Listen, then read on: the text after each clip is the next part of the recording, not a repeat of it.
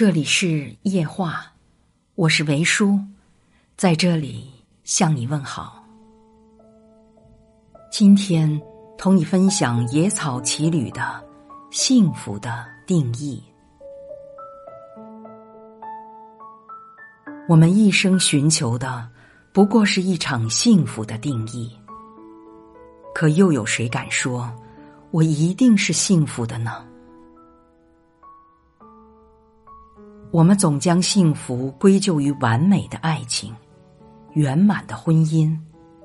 如一个独立的女性一生如果缺失了爱情，她可能就不满足于幸福的定义了。一个事业成功的男性如果婚姻不幸，也会被划分到不幸的行列。甚至平凡中的柴米油盐，有时也是一种不幸。因为所淡无味而失去了幸福的本质。这个社会有时对孤独有着他们的规则标准，到了一定的年纪，孤独便成为一个特别的存在，显得与大部分人格格不入。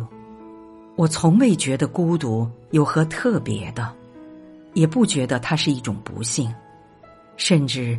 有时我会觉得这是最浪漫的自由旅行。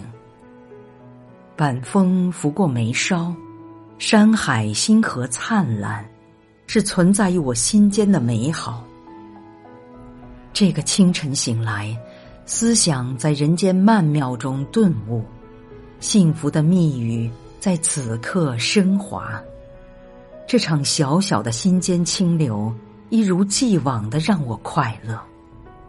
时间的韵脚也许会留下遗憾，但至少我们曾经共同欣赏一片四季星海，后来只是在各自乘流的路上独自欢喜。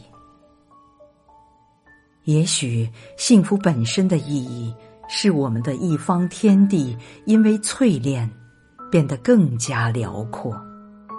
这辽阔的一生。